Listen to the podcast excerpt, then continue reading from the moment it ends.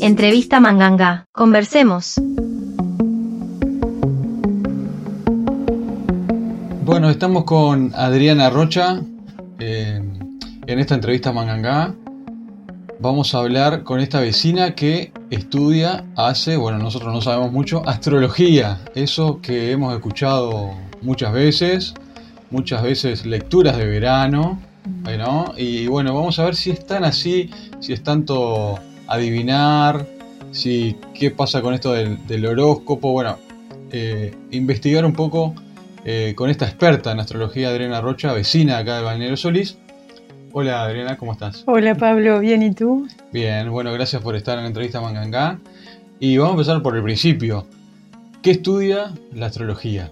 Bueno, mira, eh, la astrología es una ciencia milenaria que ya era practicada por los sabios de la antigüedad. Por nombrarte algunos, eh, te puedo decir Pitágoras, Platón, Sócrates, y ya más cercano en el tiempo, los, los, los astrónomos tan conocidos por nosotros como Kepler, Copérnico, Newton y tantos otros eran también, además de ser astrónomos, eran astrólogos, porque no puede separarse la astronomía de la astrología porque incluso levantar una carta natal, como, como decimos los astrólogos, es un proceso astronómico que tiene toda una cantidad de cálculos matemáticos que hoy se hacen por computadora, pero no podemos dejar de lado la astronomía, incluso el libro que usamos los astrólogos para ver la posición de los astros, es un libro hecho por astrónomos que se llama Efemérides. Ahí encontramos la posición de todos los planetas que están hechos para la cero hora de Greenwich. ¿no? Después nosotros a través de unas operaciones lo tenemos que llevar al lugar donde la persona nació y a la hora que la persona nació. Pero todo eso son cálculos astronómicos. Claro que eh, eh, ellos en aquel, en aquel momento, cuando vivieron ellos, no lo podían decir porque los quemaba la Inquisición. Eh, pero realmente este, fueron también grandes astrólogos. Nosotros en realidad el nombre que define exactamente a la astrología sería cosmopsicología, porque es un estudio orientado al conocimiento de uno mismo y para lograr así el autoperfeccionamiento. Entonces cosmopsicología es una palabra compuesta por cosmos, que significa orden, belleza, armonía, psique, alma, podemos entender el alma como nuestro mundo interior psicológico, y logos, que significa estudio, razonamiento, conocimiento. Entonces es el conocimiento que lleva a poner orden en el mundo interior para lograr así esa belleza y esa armonía y esa paz que todos deseamos tener y que nos resulta tan difícil a veces porque todos tenemos algún barrote psicológico que nos aprisiona y que nos hace difícil la vida. Entonces la cosmopsicología lleva luz a esa sombra, como dijera Jung, que dicho sea de paso también fue un gran astrólogo. Lo conocemos más como psicólogo. Lo conocemos más, pero te podría mostrar cantidad de libros de astrología donde lo nombran y nombran los estudios que él hizo referentes a la astrología. Eh, entonces nosotros con la cosmopsicología podemos entrar en esa sombra y empezar a descubrir cuáles son las causas que a nosotros nos hacen la vida difícil. Nosotros nos podríamos comparar con un iceberg, porque nosotros vemos de nosotros la parte que sobresale afuera nada más, pero todo el resto queda sumergido en el inconsciente. Entonces la cosmopsicología te induce a zambullirte en ese mar, a bucear, y al principio lo primero que, vas a encontrar es algún monstruito marino. Algunos tenemos, todos tenemos algunos, ¿no? Algunos tenemos poco, otros tienen más, unos menos. Pero si seguimos buceando y profundizando, vamos a encontrar tesoros escondidos de los cuales no teníamos ni idea. Por eso es un estudio tan importante y que te enriquece internamente. Nosotros estamos viviendo en un mundo que está demasiado enfocado hacia el materialismo y ese enfoque hacia los logros externos hace que nos vayamos separando de nuestra alma o de nuestro mundo interior, como le queramos llamar. Entonces muchas veces ya dejamos de saber quiénes somos, qué es lo que nosotros realmente queremos, eh, qué es lo que, si realmente lo que estamos haciendo es lo que nos va a hacer sentir plenos o estamos siguiendo una corriente porque la sociedad, la educación, este, no, la propaganda nos influye a todos, a todos, ¿no? Incluso está hecha para eso.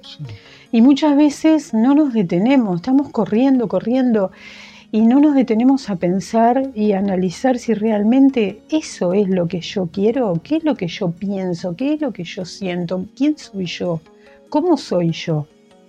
Entonces, cuando no ocurre eso, se genera un vacío interior y eso trae las enfermedades que hoy en día vemos tanto como las depresiones, el estrés, los ataques de pánico, y bueno, y, otra cantidad, ¿no? Entonces, eh, nosotros a través de estos estudios vamos poniéndonos en contacto con nuestro mundo interior. Bien, interesante, ¿no? Porque uno tiene una, idea de astrología mucho más sencilla. Y en esto que vos decías de la carta astral, carta natal, que ahora me explicas si es lo mismo, este, de todo este estudio, estas efemérides, eh, ¿qué es una carta? ¿Qué nos brinda? ¿Para qué sirve la carta natal, carta astral? Bueno, mira, la carta natal, que también se le llama carta astral, aunque hay, hay, porque carta astral, astral de los astros, natal es la de nacimiento, que es la básica, es la base para todas las otras cartas que nosotros, en base a la carta natal, podemos estudiar. Las otras también son cartas astrales. Eh, es una, simbólicamente, es una foto del cielo que se saca en el momento que una persona nace y desde el lugar donde ocurre. En realidad, si tú ves una carta natal, es un círculo que adentro tiene una cantidad de símbolos unidos por líneas. no se entiende nada. y eh, el trabajo del astrólogo es justamente estudiar, por eso la astrología es un estudio muy profundo, es un estudio racional, hay que estudiar una cantidad de elementos y después sintetizarlos, por eso es un estudio que lleva su tiempo. ¿Estudias eh, la posición de los planetas? Eh, Estudias la, posición de los planetas en el momento que una persona nace. Te va a dar las características internas de esa persona y también sus comportamientos externos. Es la foto, es el plano del alma de una persona. que tienen nosotros, En nosotros esas energías, es increíble. sí, porque vos tenés una en Júpiter o entraste en la casa, me, habla en chino, ¿no? sí, es, es, por eso te digo, es un estudio, eh, nosotros tenemos que partir de la base que nosotros no somos solamente este cuerpo físico, nosotros tenemos un mundo interior que no es percibido por los sentidos. Por ejemplo, todos sabemos que pensamos, todos pensamos. Pero ningún cirujano neurólogo puede haber abierto un montón de cerebros y nunca vio un pensamiento. Tú puedes estar pensando algo, ahora yo no sé lo que estás pensando, yo no los veo tus pensamientos. Lo mismo ocurre con los sentimientos. ¿no? Un, cardiólogo puede haber abierto un montón de corazones y nunca vio ningún sentimiento. Sin embargo, todos sabemos que existen. Entonces, los planetas son representaciones simbólicas de ese mundo interior de cómo pensamos, de cómo sentimos, de cuáles son nuestras creencias, cuáles son nuestros hábitos, cómo es la familia de la cual vinimos y una cantidad de cosas más. Está todo escrito en la carta natal. Por eso es un estudio profundísimo que cada vez se va profundizando más. más. A la carta natal también se le llama horóscopo. El horóscopo es la carta natal, porque horóscopo significa es una palabra griega. Scopeo significa investigar y oro, hora, ¿no? Entonces investiga la hora. La hora es fundamental en una carta natal. Sin saber la hora no se puede construir una carta natal seria, porque la hora define una cantidad de posiciones dentro de la carta natal. Así que unos segundos como gemelos, mellizos, eh, ¿Hace una variable? Hace una variable y puedo decírtelo porque soy melliza, tengo 18 minutos de diferencia con mi hermana. 18 minutos. Es mucho igual, ¿no? ¿O no? Para la carta natal, sí. No, pero para... ¿O no? Bueno, no sé, porque yo también tengo mellizo, pero lo tuve por cesárea, así que ah, llevan un minuto. no sé si es... Ah. Me parece que más o menos está dentro del tiempo. Pero, y te puedo decir que no somos iguales y, tenemos elecciones de vida diferentes. Así que cada carta natal es como una huella digital para que te imagines. Tú me podés decir, por ejemplo, yo soy de Leo y tengo un amigo que es de Leo, pero no tenemos nada que ver uno con el otro. Y es verdad. ¿Sabes por qué? Porque cuando tú naciste, cuando tú decís, yo soy de Leo, en realidad estás diciendo, cuando yo nací, el sol estaba en el signo de Leo. Cuando tu amigo nació, también el sol estaba Pero en el signo de Leo. Pero cada grado del zodíaco, el zodíaco son, tiene 360 grados, cada grado tiene un significado. Entonces, ¿en qué grado naciste tú y en qué grado nació él? ¿En qué decanato? Y después tenemos, eso es con respecto al Sol, tenemos nueve planetas más, porque en una carta natal básicamente, porque hay mucho más, pero básicamente eh, eh, tenemos 12 signos Sí. 12 casas astrológicas, 10 planetas, que esos planetas se conectan entre sí por lo que se llama aspectos, que eso va dando otras características. Una combinación enorme. Es una combinación enorme y que después uno tiene que ir uniendo todo eso. Por eso te digo que es un, es un estudio muy, muy pormenorizado y muy racional y muy, muy profundo.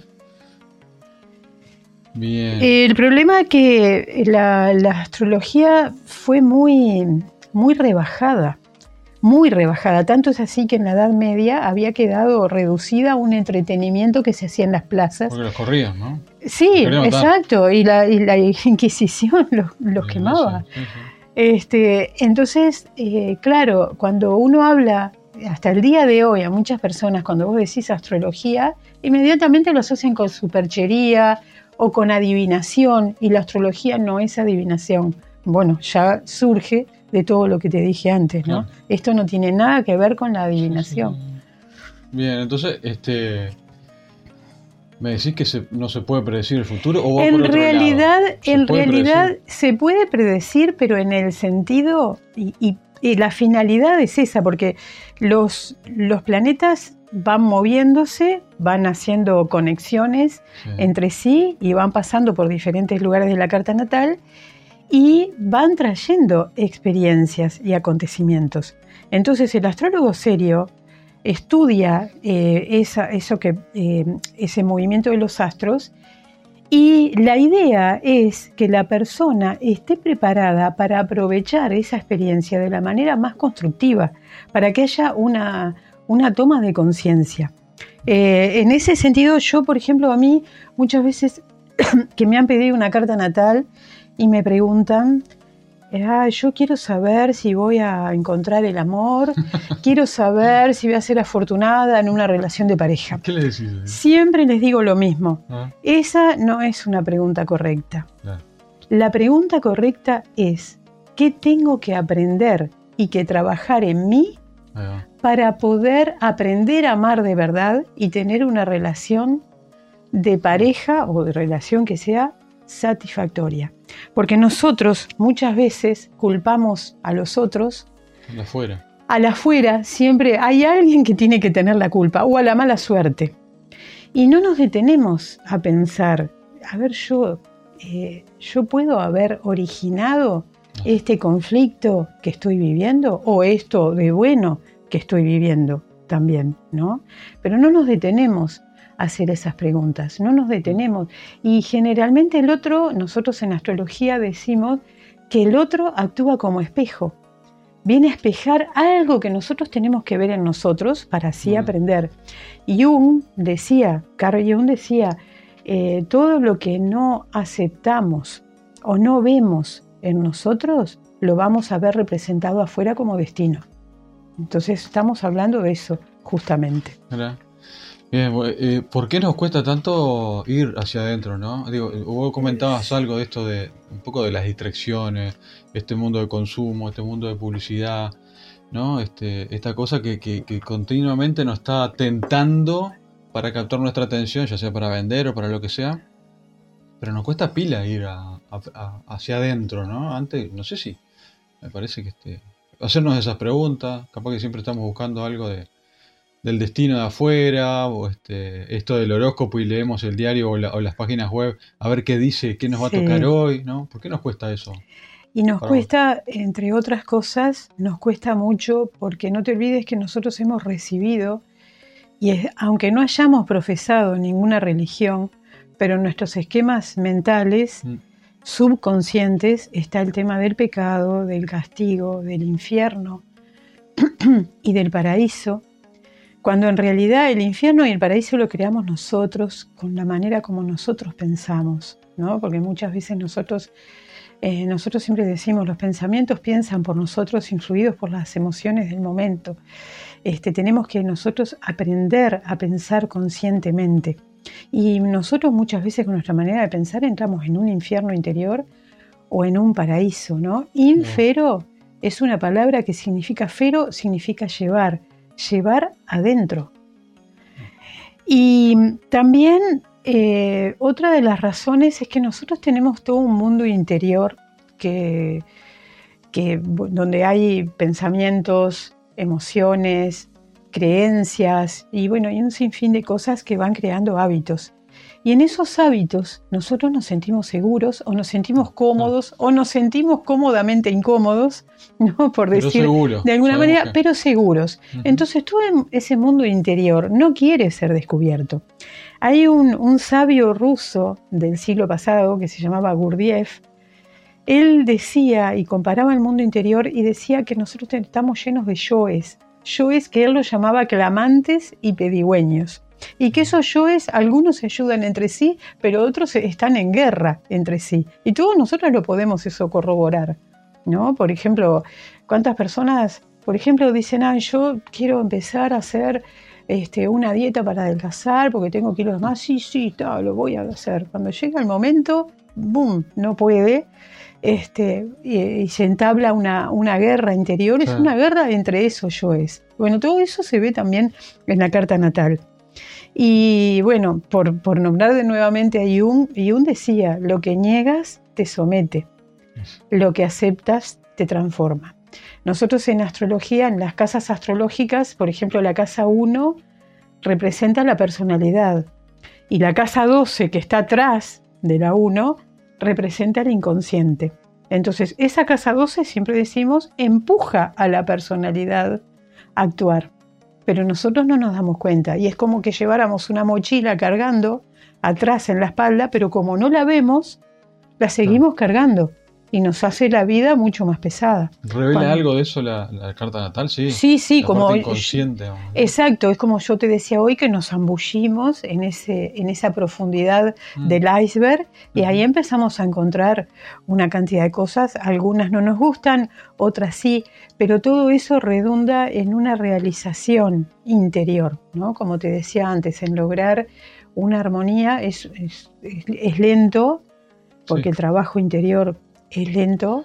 Aristóteles decía, considero que la valentía más grande es la conquista de uno mismo. Es mucho más valiente el que se conquista a sí mismo que el que conquista a sus enemigos. Es una gran verdad. El trabajo interior no es fácil y requiere, requiere disciplina, requiere paciencia, requiere una guía. Por eso la astrología es la guía para que uno vaya sabiendo, bueno, a ver qué es lo que tengo que trabajar en mí. Porque como te decía, hoy vemos la representación externa, pero no conocemos la profundidad, no conocemos las causas.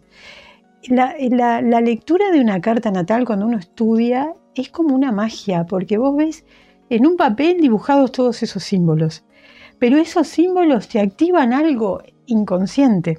Entonces vos estás empezando a conocer tus enemigos internos y también tus amigos internos, ¿no? Porque todos tenemos, eh, eh, tenemos nuestras potencialidades para descubrir y desarrollar y tenemos defectos para tratar de ir este, reconociéndolos y trabajando con ellos.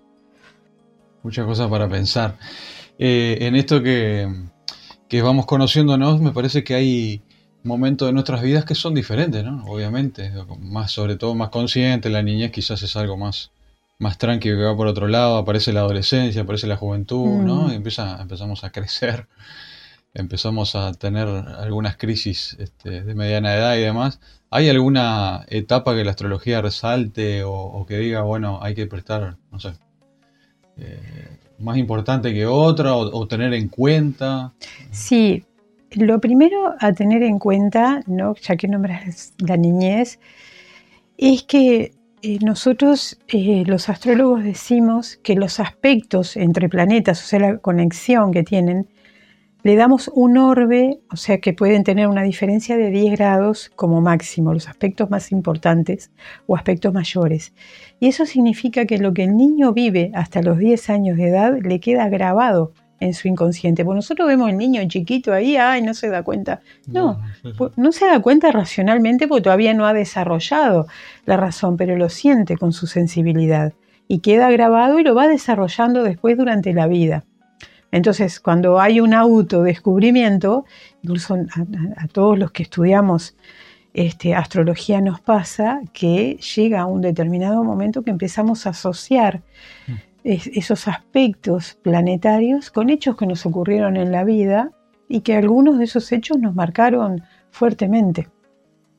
Eh, por nombrarte algunos ciclos, porque hay muchísimos ciclos importantes, pero por nombrarte algunos, tenemos por ejemplo los 28 años. Los 28 años es una etapa importantísima. 28 años puntualmente, 28. 28, 30, más o menos por ahí. Es chiquito el, margen. Sí, porque eh, el planeta Saturno, que es el planeta que simboliza la responsabilidad, la disciplina, eh, el planeta Saturno eh, decimos nosotros que es el primer retorno de Saturno en una carta natal, es a los 28 o 30 años más o menos. Entonces es una etapa en que la persona ya tiene que hacerse responsable de su vida.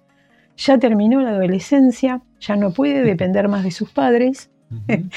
y bueno, y tiene que empezar eh, mucha gente a esa edad o antes, ahora no es tanto porque ha cambiado bastante eso. ¿no? Pero los planetas van marcando los ciclos que son importantes tratar de cumplirlos, ¿no? Para una realización interna. Los 28 años en general, o antiguamente, o no hace tanto, o, también a veces ocurre ahora, pero la persona se casa o forma una familia, o sea, ya ves que hay una responsabilidad. Incluso hay otras personas estaban haciendo una carrera, se recibieron, empiezan a aportar, a trabajar en eso que recibieron. Pero es una etapa muy importante porque además lo que se empieza a construir ahora, en ese momento, de eso que se empieza a construir, se va a ver el resultado a los 44, cuando le llamamos la oposición de Saturno a Saturno. La oposición en, en aspecto astrológico que significa darse cuenta. ¿no? Entonces nos damos cuenta, todo lo que, lo que vinimos construyendo desde los 28 años hasta ahora. ¿Qué resultado me dio?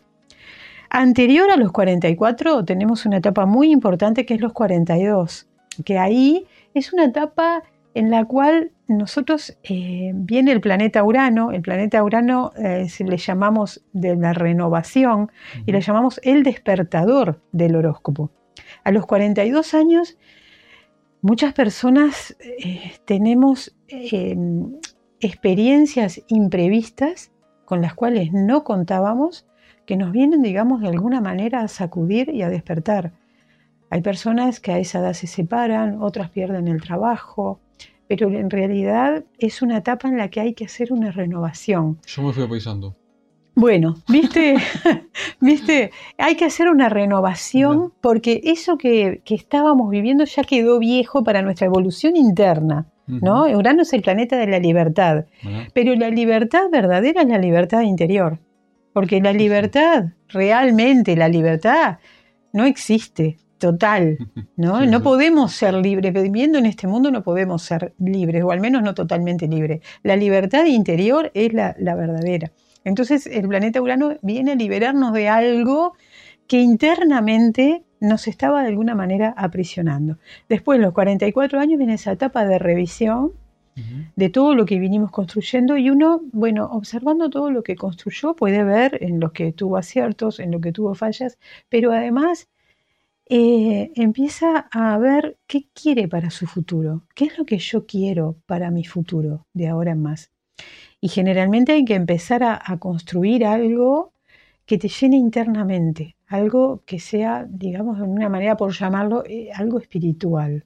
¿no? Para algunas personas puede ser un tipo de arte, para otras personas pueden ser estos estudios, para otra persona puede ser el budismo, un tipo de, de, religión, pero hay que empezar ya a visorar y a empezar a prepararse lentamente, porque eso que vamos avisorando en esa etapa lo vamos a vivir después de los 60. A eso nos vamos de los 60 hay, que a los 58, 60 años es el segundo retorno de Saturno, donde ya dejamos la responsabilidad con este mundo y empezamos ya una responsabilidad de crecimiento interno. Que para cada uno, como te decía, ¿no? Cada uno lo siente, siente cuál es, qué es lo que yo realmente siento que quiero hacer, qué es lo que realmente siento como algo de vocación, como un llamado interno. Mm. Entonces, después de los 60 años viene la jubilación. Sí, bueno, me venía pensando en eso, ¿no? La gente, yo pensé que era por ahí, ¿no? Mis viejos o gente que, que ya los grises se criaron, Exacto. no están mayormente en la casa. Exacto, entonces eso eso que elegiste te llena internamente y te llena la vida. Entonces los efectos de la vejez ya no se siente esos efectos eh, ¿no? negativos de la vejez, la soledad, eh, la falta de incentivo para la vida, sino que tenés por qué vivir, tenés un estímulo verdadero. Eh, y como siempre, digo, a eso, no sé cómo uno lo va sintiendo o cómo es eso, ¿no? Porque la mayoría de la gente me da la sensación de que no le da mucha bolilla a eso. No, en general no. Como que eh, hay cosas que sí, bueno, van, vienen, pero hay mucha gente que, por ejemplo, el varón, sobre todo en las últimas décadas, que se jubila o deja de trabajar y no tiene mucho sentido muchas veces porque estuvo todo el tiempo trabajando y era su sentido de vida. Exactamente. y ahí... Esa ida hacia adentro del interior no lo ejercito nunca. Exacto. Por eso es tan importante, ¿no? Es tan importante detenerse y, establecer ese diálogo con uno mismo, mm. porque no lo, no lo tenemos. Pero tenemos que eh, crearlo, ejercitarlo, alimentarlo, ¿no? Exactamente. Porque un día para otro no va a venir ni Júpiter ni nadie nos va a salvar. no, por supuesto. A veces hay momentos en la vida, ¿no? Que generalmente a través de una crisis que uno está viviendo, que entonces uno empieza a, conectarse internamente. Por eso nosotros a veces lo que vemos como, ay, qué horrible eh, lo que me pasó, suponete a los 42 años, ay, mirá, esto que me pasó, yo no contaba con eso. En realidad es una bendición. Cuando empezamos cuando podemos darnos cuenta de para qué estaba esa experiencia. Por eso antes te decía, ¿no?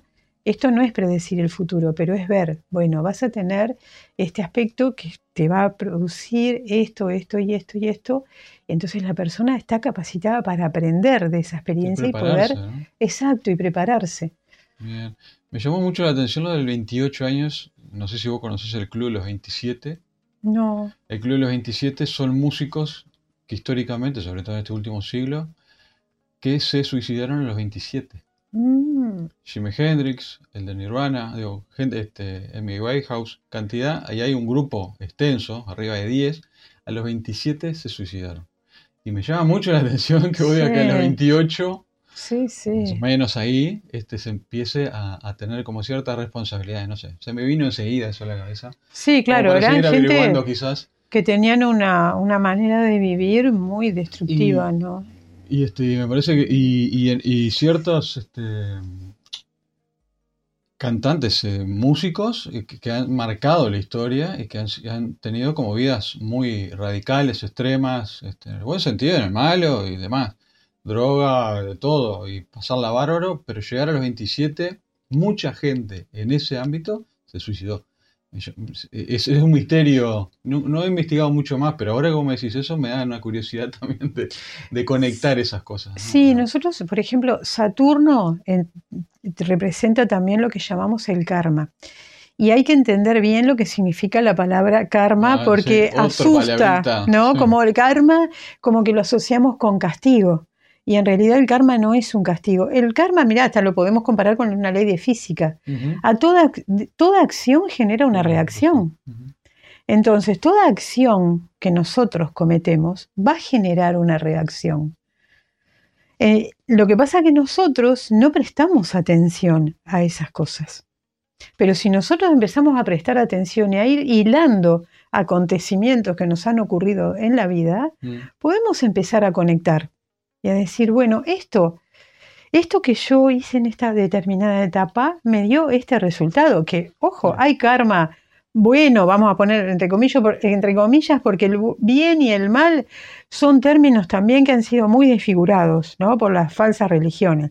Pero hay karma bueno y hay karma malo. Entonces, si nosotros cometimos acciones buenas, acciones eh, satisfactorias, vamos a recibir como reacción a eso algo satisfactorio. Ahora, si nosotros cometimos una acción incorrecta, negativa, vamos a recibir el resultado, pero ese resultado no lo recibimos como castigo, lo recibimos como aprendizaje, porque muchas veces nosotros, de una manera inconsciente, sin darnos cuenta, hicimos algo que afectó a otra persona. Entonces, recibimos una reacción que nos afecta a nosotros de una manera similar y ahí podemos darnos cuenta. Y eso es crecimiento interior. Eso termina siendo algo positivo. Adriana Rocha, astróloga, muchas gracias. Gracias a ti, Pablo. ¿Puedes darnos, nos das un teléfono para la gente que nos está escuchando? También se puede contactar contigo para la carta astral. ¿Estás haciendo cursos? Estoy enseñando, sí, enseño también. Y bueno, mi celular es 099 390 551. Bien, ese numerito va a estar también en la descripción acá del podcast, por acá abajo en la descripción. Y este, y bueno, cualquier cosa se comunican contigo si quieren saber o la carta astral o también este, un poco de enseñar. Exacto, sí, sí, sí, a los que estén interesados en aprender esta maravillosa ciencia o conocimiento que es la astrología, con mucho gusto. ¿Cuándo empezaste la astrología? Una cortita. En el 2004. Mirá los años, estamos en el 2023, así que imagínate la cantidad de años y siempre, y sigo estudiando, porque esto siempre se profundiza más y más y más y más, como te decía, ¿no? Uno se sumerge en ese mar y va buceando, buceando, buceando, y vas comprendiendo una cantidad de cosas. No solo te vas comprendiendo a ti mismo, vas comprendiendo a los otros, vas comprendiendo la vida, te vas autoperfeccionando, o sea, vas mejorando lentamente, ¿no? Porque para llegar a la autoperfección es, muy difícil, pero te vas mejorando y entonces tu vida va siendo mucho más armoniosa, vas encontrando este, otra paz interior. Por eso yo sinceramente lo recomiendo por, por eso, ¿no? Porque es un estudio que te hace sentir mucho más pleno internamente. Bueno, si vieran la cara de Adriana, se ve que le encanta y realmente no está vendiendo nada, sino que es algo, una experiencia de vida, ¿no, Adriana? Exactamente, sí. Está muy bueno. Bueno, gracias por compartirlo y, este, y bueno, nos seguiremos hablando. Muchas gracias a ti, Pablo. Buenos días.